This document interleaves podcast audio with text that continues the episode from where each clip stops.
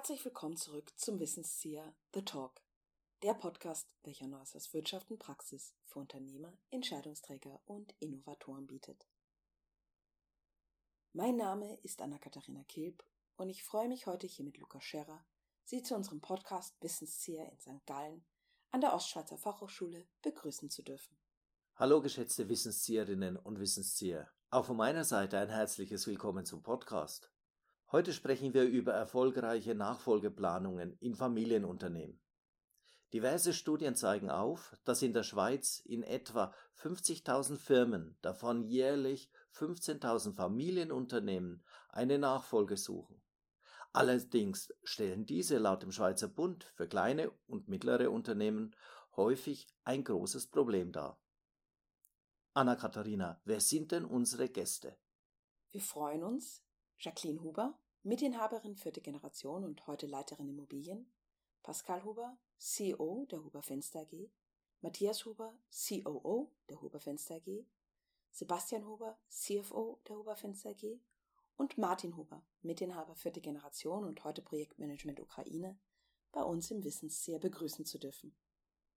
Die Huber Fenster AG, welche dieses Jahr ihr 140-jähriges Jubiläum feiern darf, wird bereits in fünfter Generation als unabhängiges mittelständisches Familienunternehmen geführt. Die Firma spezialisiert sich auf qualitativ hochstehende Fenster und individuelle Fassadenelemente. Vielen Dank, dass ihr euch heute Zeit für uns nehmt und eure Insights und praktischen Umsetzungstipps und Tricks mit unseren Wissensziehern teilt. Liebe Jacqueline, du, deine Familie, sprich der Martin, haben zusammen euer Familienunternehmen, die Huber Fenster AG, zuerst einmal an Pascal und Matthias und anschließend an Sebastian Huber eure Söhne übergeben. Kannst du dich noch erinnern, wie das damals mal war? Welche Auslöser bzw. Motive haben zu eurer Nachfolge geführt? Das Fernziel war die erfolgreiche Geschäftsübergabe. Das war der Beginn der Generationenwechsel. Welche Gründe waren denn für euch ausschlaggebend, dass ihr euch entschieden habt, die Familie soll zum Zug kommen?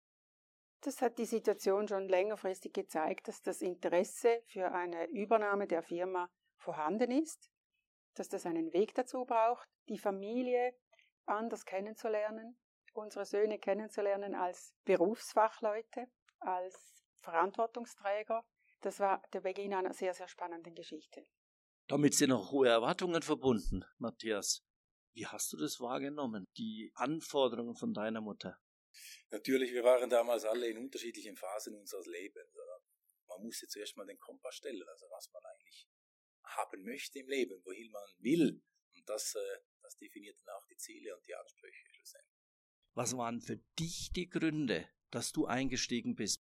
Eigentlich war der Einstieg für mich dann mal erstmals unfreiwillig. Also Vater fährt ja gerne Velo, ist dann auf einer Velotour verunglückt, hat die frisch operierte Hüfte zerschmettert. Und dann sind wir eigentlich zuerst mal in die Hosen gesprungen. Also da war Not an Mann zuerst mal. Und das war dann eine, eine große Herausforderung. Also nicht nur für uns, sondern auch für die Mitarbeitenden, weil dann wurde eigentlich die Ansprechperson und die, die Aufgaben wurden eigentlich unter uns dann aufgeteilt. Das war dann eigentlich der Zeitpunkt, wo man sah, was es eigentlich wirklich heißt, eine Firma zu leiten, was die Aufgaben sind und was für Verantwortung wir eigentlich damit übernehmen werden. Wir hatten zu dieser Zeit einen großen Event geplant. Wir hatten viele Architekten eingeladen. Martin war im Spital. Die Jungs, die Söhne, die sind eingesprungen und die Zusammenarbeit begann völlig neu. Jetzt haben wir ja schon vieles von Matthias gehört. Pascal, wie sieht es denn bei dir aus? Muss noch eine ganz kurze Berichtigung anbringen. Wie ich dich gesehen habe, wo es wirklich eingehängt hat, war, als unser Produktionsleiter ein Burnout hatte. Und das war zwei Jahre zuvor. Da war wirklich ein Junge, der ist in die Überhosen gesprungen und musste dann eine Produktion leiten mit 25 Leuten. Was waren denn für dich die Gründe, hier einzuspringen? Für mich hat das Handwerk, der Beruf hat mir schon immer gefallen. Das Produkt hat mir gefallen, das Material hat mir gefallen, für mich war eigentlich dann der Punkt, als ich äh, in Italien war, bei einem Maschinenhersteller mehr herauszufinden, bin ich sicher, dass ich wirklich bei Huber Fenster arbeiten möchte für diese längere Zeit, weil wenn du dich mal entschieden hast, eine Führungsposition in einem Unternehmen zu übernehmen, wo du auch dann beteiligt bist, kannst du nicht mehr so einfach aussteigen. Und das war für mich eigentlich mehr eine Absicherung, um zu schauen, möchte ich einerseits dieser Firma weiter beitreten und möchte ich das machen mit der Familie. Weil die wirst du ja auch nicht so einfach wieder los. Da sind wir dann schon wieder bei den Zielsetzungen. Jacqueline, du und der Martin, welche Ziele habt ihr eigentlich bei der Nachfolge verfolgt? Die ersten Ziele waren, wie die verschiedenen Situationen, wie die geschildert wurden, auf eine Ebene zu bringen. Einmal ruhig zu stellen, was ist vorhanden, was sind das verschiedene Typen, die da zusammenkommen, wie, wie reagieren die zusammen, wie können die zusammenarbeiten, was haben die für Potenzial, was haben die für Wille einzusteigen, für Motivation. Das musste mal zuerst grundlegend festgestellt werden. Und dazu hat mir die externe Hilfe beigezogen. Unsere Motivation für die Generationennachfolge, das war Sicherung, die Wertsicherung der Firma, der Arbeitsplätze, der Übergabe, Weitergabe. Aber war das jetzt am Anfang, wo der Matthias eingestiegen ist, dann eher Zufall, dass er dann in die Geschäfts- und in die Nachfolge mit eingetreten ist? Oder war das eigentlich so mal temporär geplant? Ja, also der Nachfolgeprozess hätte ja sowieso stattgefunden. Dann waren wir ja alle involviert, wir sind alle Söhne, wir waren alle an einem Tisch und das war einfach moderiert von, einem, von einer neutralen Person. Und zu diesem Zeitpunkt war ich mir nicht sicher, wie ich in die Firma einsteigen möchte. Aber das hätte nichts daran geändert, dass ich an diesem Nachfolgeprozess teilhaben werde. Aber danach, also als man sah, was für Aufgaben, was für eine Verantwortung, was für eigentlich eine Firma man auf dem Silbertablett serviert kriegt und dass das eine Chance ist, die nicht alltäglich ist, war es für mich dann eigentlich schon klar, dass ich daran gerne teilhaben würde und dass ich es jedem Fall mit meinem Bruder oder mit meinem Bruder erstmals gerne versuchen würde. Wie war denn das ganz am Anfang? Ihr habt gesagt, ihr habt einen externen Berater beigezogen. Wie habt ihr denn die Fairness und die Gerechtigkeit sicherstellen können, zumal ja am Anfang erst zwei dabei waren? Es waren immer alle dabei. Es gab kein Gespräch, keine Sitzung, wo jemand fehlte. Keiner hatte eine Lücke von den Informationen. Alle Agreements, wie die festgehalten wurden, die waren immer im Fünferteam. Pascal, aus deiner Warte, welche drei wichtigsten Erkenntnisse hast du vor Beginn der eigentlichen Nachfolge mitnehmen können? Dass man sich ja nicht auf alles vorbereiten kann. Ich würde behaupten, ich war mir gar nicht genau bewusst, auf was ich mich eigentlich einlasse, wenn es um die Nachfolgeregelung geht. Das wäre gelogen, wenn ich gesagt hätte, ja, klar, da geht es darum, mal alles auf den Tisch zu bringen. Das ist eigentlich Erkenntnis Nummer eins. Und darum Erkenntnis Nummer zwei ist, umso wichtiger ist es, dass man eben alles auf den Tisch bringt. Aber das passiert erst während dem Prozess. Das ist nicht etwas, wo ich mich als, was war das, 4, 25-Jähriger gesagt hätte, äh, ich nehme das alles mit. Ich kam mit einem leeren Block an das Gespräch und ging mit einem vollen Block nach Hause. Und das dritte war, du lernst deine Familie ganz anders kennen. Du kennst sie von der Mini-GV, die jeden Mittag stattgefunden hat, aber das ist nicht das Gleiche. Und ich denke, der Rest ergibt sich aus Diskussionen zusammen. Aber das sind eigentlich die Punkte, die ich mitgenommen habe. Wenn du da von der GV über Mittag gesprochen hast, wer war denn dann der Verwaltungsratspräsident an dieser GV? Jacqueline Huber. Das ist mir ganz neu. Und diese GV, gab es da auch Schwierigkeiten, irgendwelche Konflikte? Es hat keiner zugehört. Weil grundsätzlich hatte jeder sein Zeug erzählt und dann war es gut. Jacqueline hat probiert, jedem das Ganze recht zu machen. Ich denke, das war auch sie, die ja die Fäden gezogen hat, damit wir überhaupt dann gemeinsam als Familie an den Tisch gesessen sind. Sebastian, du bist ja erst später etwas dazugekommen. Wie ist das bei dir gelaufen? Wie wurdest du beteiligt? mir war das so, dass ich zwar erst später definitiv dazugekommen bin, aber ich habe auch vorher bereits mitgearbeitet, vor allem im Schwesterbetrieb, die sich auf die Fertigung von Insektenschutzgittern spezialisiert hat. Und mir hat damals besonders gefallen die Möglichkeiten, die man alles machen konnte. Das ist etwas, das mir dann doch so gefallen hat, dass ich dachte, das kann ich mir vorstellen, auch mitzuarbeiten. Das Reinschnuppern hört sich doch spannend an. Jacqueline, ihr habt ja dann eine Nachfolgevereinbarung treffen dürfen. Jetzt war am Anfang das Kleinteam zwischen Pascal und Matthias, euch beiden, dir, Jacqueline und Martin als übergebende Generation. Was habt ihr da für Vereinbarungen grundlegend diskutiert? Einmal vorwegzunehmen, da waren wir plötzlich zu viert in der Geschäftsführung. Ich dachte, wow, das ist dicke Pampe, jetzt so viele Huber auf einmal im, im Bereich. Das ist aber sehr gut gelaufen. Das ist so gelaufen, man muss sich vorstellen, Verantwortung, die Martin oder ich abgegeben haben, die konnten von den Jungen übernommen werden. Und die blieben da. Die wurden von ihnen geführt. Und das ist ein langsamer Ablösungsprozess. Und der war schmerzvoll? Nein, der war nicht schmerzvoll. Wie sehen denn das die anderen? Bei dir war es natürlich eine andere Ablösung der Finanzen, der Buchhaltung und bei Vater. Das war wahrscheinlich Pech auf der einen Seite und irgendwo war es ein Schnitt auf der anderen Seite, weil er war wirklich ans Bett gebunden im Spital und dann war eigentlich auch die Ansprechperson, war von heute auf morgen ein anderer. Und das war wie irgendwie, hat sich das so beibehalten, auch nach seiner Rückkehr. Vorher wäre es ein bisschen hm, symbolisch gesprochen Patron geführt. Alle gingen zu ihm ins Büro. Und nachher wurde das etwas aufgeteilt und sie gingen zu Pascal oder zu mir. Klar sind ein paar dann nachher wieder zu Martin gegangen, aber die meisten, der große Teil, sind eigentlich zu uns gekommen. Und das war da die Ablöse.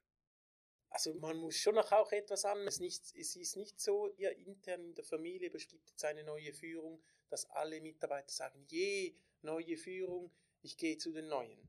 Das ist eine menschliche Beziehung auch dazwischen. Da kannst du nicht einfach sagen, jetzt Herz geändert du auch als Übernehmender dein Vertrauen ausstrahlen, dass sie zu dir kommen. Weil alles andere, die das am Tisch theoretisch lösen, das ist gut und recht. Aber das, was du nicht vergessen, das Übernehmender, du musst, ich sage mal salopp gesagt, jetzt noch auch von dir überzeugen. Vier am Tisch. Das ist die große Aufgabe. Also ich denke, da liegt ein großer Teil begraben, wo die übergebende Seite Spielraum lassen muss, damit du dich selber entwickeln kannst, als Team, als Dreierteam, als Zweierteam und diese Entscheidungen auch fällst, obwohl du vielleicht auch sagst, ich hätte es jetzt anders gemacht. 2018 haben wir, glaube ich, übernommen. Dann haben wir mal bei einem Feierabendbier, das war wieder vier Jahre später, kam ein Projektleiter zu uns und hat gesagt, es ist es eigentlich auch für uns ja, genau. oder für mich ist es jetzt eigentlich akzeptiert. Vorher war es eigentlich immer noch so ein Übergabeprozess. Dann war uns erst bewusst, dass das für manche Personen Jahre gedauert hat, um wirklich zu sagen, Moll, die Führung hat gewechselt. Und Gab es dort kritische Situationen? Nein, also Riesenkompliment, also dass er eigentlich sich so zurückhalten konnte. Ich weiß nicht, wie er das gemacht hat. Schauen wir doch jetzt die finanzielle Dimension an. Das Ganze kostet ja auch was, die Nachfolge. Das Ganze kostet Zeit, Nerven, kostet Kraft, aber es kostet auch Finanzmittel. Welche finanziellen Hürden gab es denn zu lösen? Ich würde sagen, wir haben die finanzielle mögliche Hürde auch gut umschifft. Weil wenn alle drei jagen, gibt es, kann der Kuchen einfach gedrittelt werden. Finanzielle Hürden äh, zu Beginn würde ich sagen, gab es nicht direkt zu lösen. Es war ja den dankbaren Umständen in eine bereits sehr gut organisierte Firma hineingekommen. Was ich gemacht habe, war die Digitalisierung, sprich Richtung papierlos, in der Finanzbuchhaltung fort einen Schritt weiter zu gehen. Es ging ja eigentlich darum, um die Karre ganz gesagt gemeinsam am Strick über die Linie zu ziehen neun Jahre diskutiert, wer was will und was man sich vorstellt und wie das sein soll. Und ich glaube, im letzten Jahr das Finanzielle geklärt. Wann habt ihr gesagt, und jetzt ziehen wir es durch, jetzt gehen wir los? Als wir gemerkt haben, es wird lang. Ich würde letzten zwei bis drei Jahre hat man gemerkt, haben wir uns gelöst von der alten Führung. Und da ging es auch, dass man den finanziellen Schritt wieder macht. Es ist nochmal ein kleiner Unterschied, wenn du sagst, hey, jetzt ist es uns. Dann gilt es ernst, gilt es wirklich ernst. Kommen wir nun zu den Mitarbeitenden. Wie haben denn die eure Nachfolge wahrgenommen? Dass es ernst galt, dass ihr jetzt die Nachfolger und die neuen Eigentümer und Entscheidungsträger seid. Da sind wir eigentlich wieder beim Punkt vorher. Da bin ich der Meinung, du solltest das nicht zu früh kommunizieren. Dann würde ich sagen, hätten wir den Mitarbeiter, den Matthias beschrieben hat, mit den vier Jahren hätten wir verloren. Weil er gesagt hat, aus meiner Sicht sind die nicht bereit. Und darum finde ich das wirklich gut gelöst, wenn man gesagt hat, hey, wir haben die Leute abgeholt und haben eigentlich ganz zum Schluss eigentlich das Formelle noch gelöst und gesagt, Eigentümer ist jetzt Matthias, Bastian und Pascal. Für viele ist eine Firma übergeben in der Regel Geld und nicht eine Aufgabe. Das sind zwei verschiedene Paar Schuhe und du musst das ihnen auch verkaufen. Und welche Rolle hattest du dabei in diesem Vermittlungsprozess? Wenig. Ich würde sagen gering. Es ist wichtig, dass sich die drei Brüder einig sind, was sie sagen wollen. Und wir haben auch eine Mini-GV wieder. Wir gehen am Mittag einmal in der Woche auch essen. Und darum ist es wirklich wichtig, weil das hatten sie auch, dass die Kommunikation immer die gleiche ist. Matthias hat das angesprochen. Es ist, es ist ein Dreiergremium. Es ist nicht ein CEO, äh, CEO und dann kommt eine, eine Pyramide. Wie entscheidet ihr, wenn ihr als gleichberechtigte Partner nicht gleicher Meinung seid? Es gibt Bereiche, wo jeder selbst entscheidet. Matthias hat Produktion und Projektleitung. Ich habe Verkauf und Medien und Sebastian hat die Finanzen. Und man kann auch nicht immer gleich den anderen anrufen und sagen, was willst du jetzt, was denkst du darüber? In diesem Bereich entscheidest du. Und wer hat das entscheidende Schlusswort? Wer übernimmt die abschließende Gesamtverantwortung? Das Schlusswort ist grundsätzlich dann gesprochen, wenn der entschieden in seinem Bereich. Welche Themenfelder gäbe, die alle betreffen? Dann wird das im Dreierteam ausdiskutiert. Finanziell natürlich, da kommt der Sebastian, wenn es um irgendwelche Investitionen und so weiter geht, da sind wir natürlich auch an Limiten gesetzt. Oder da irgendwo schlussendlich sagt dann der Sebastian, bremst uns eh ein bisschen, muss ich so sagen, hier ist mal fertig. Aber wenn du auf das hinaus willst, der über den Stichentscheid, es hat, es, ich bin der Meinung, jede Entscheidung, egal wer sie gefällt hat, ist zu 50 Prozent richtig. Ja, und wenn man sich sicher falsch entscheiden möchte, dann fragt man jeder nach seiner Meinung. Und dann kommt man auch nicht vorwärts. Dann fragt ihr jetzt nicht mehr bei den Übergebenden, bei euren Eltern nach.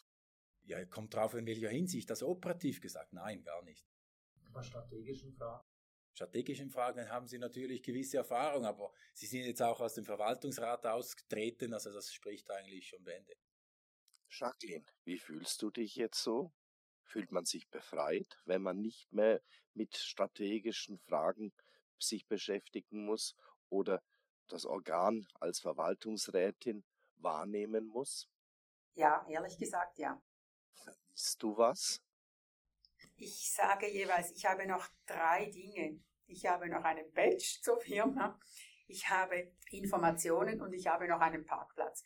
Und die Informationen, die sind mir schon sehr wichtig. Einfach noch zu wissen, welche Aufträge kommen jetzt, wo sind wir tätig, was sind die Schwierigkeiten, was sind für geniale Lösungen erfunden worden oder entwickelt worden.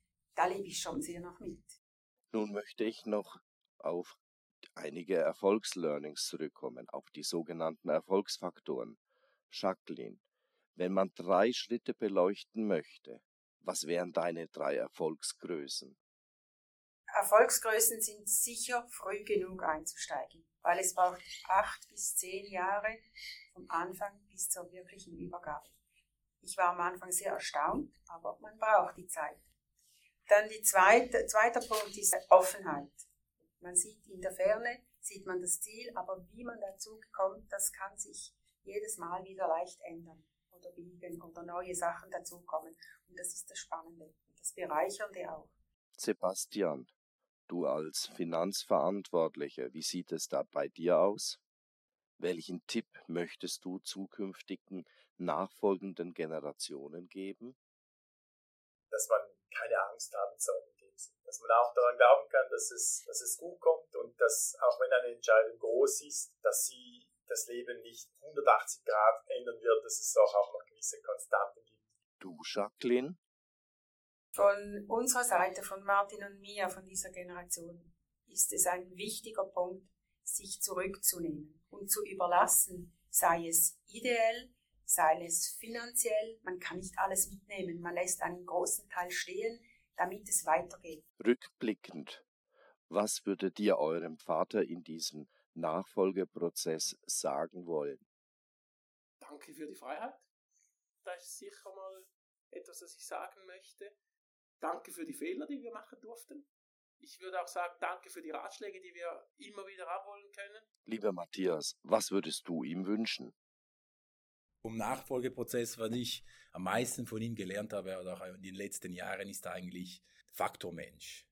Also wir sind ja nur ein Teil von Huber Fenster, schlussendlich sind wir jetzt knapp 100 Mitarbeitende und wir sind ja eigentlich für die Ergebnisse nicht verantwortlich. Wir sind für die Menschen verantwortlich, die die Ergebnisse liefern. Danke dir.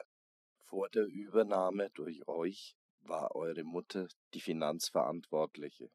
Neu bist du, Sebastian, der Finanzchef. Was würdest du ihr rückmelden? Rückmeldungen. In dem Sinn würde ich sagen, dass ich es auch sehr bewundernswert finde, wie viele Jahre die ganze Unternehmung dermaßen konstant auch aus finanzieller Sicht immer gelaufen ist. Alles in allem. Was wären die drei Hauptlearnings? Ich hatte Respekt vor der Aufgabe, auch vor der Nachfolgeregelung, was, was ich gut finde, aber ich glaube, zu viel Respekt haben bringt dann auch nichts, weil schlussendlich ist es immer noch eine, eine Aufgabe, die auch bewältigbar ist. Jacqueline? Meine Tipps gehen in diese Richtung Geduld und Zeit, dann Offenheit und dann das Loslassen. Ich denke jetzt von, von unserer Seite her, von der abtretenden Generation. Von meiner Seite, Pascal hat es bereits angesprochen, also wir wurden ja mehrmals ins kalte Wasser geworfen und äh, schlussendlich war das eigentlich genau richtig. Denn wenn du wartest, bis du bereit bist, dieser Moment wird nie kommen, du musst einfach mal starten. Zweiter Tipp vielleicht, äh, wichtige Entscheidungen noch einmal darüber schlafen oder antworten, was auch immer, einmal darüber schlafen, wie Papa immer, ist meistens besser als aus der Emotion heraus am gleichen Tag bereits eine Entscheidung zu treffen. Vielen Dank dass wir euch heute im Wissenstier begrüßen dürften. Wir wünschen euch weiterhin viel Erfolg. Das ist auch schon wieder gewesen mit der heutigen Folge des Wissenstier The Talk.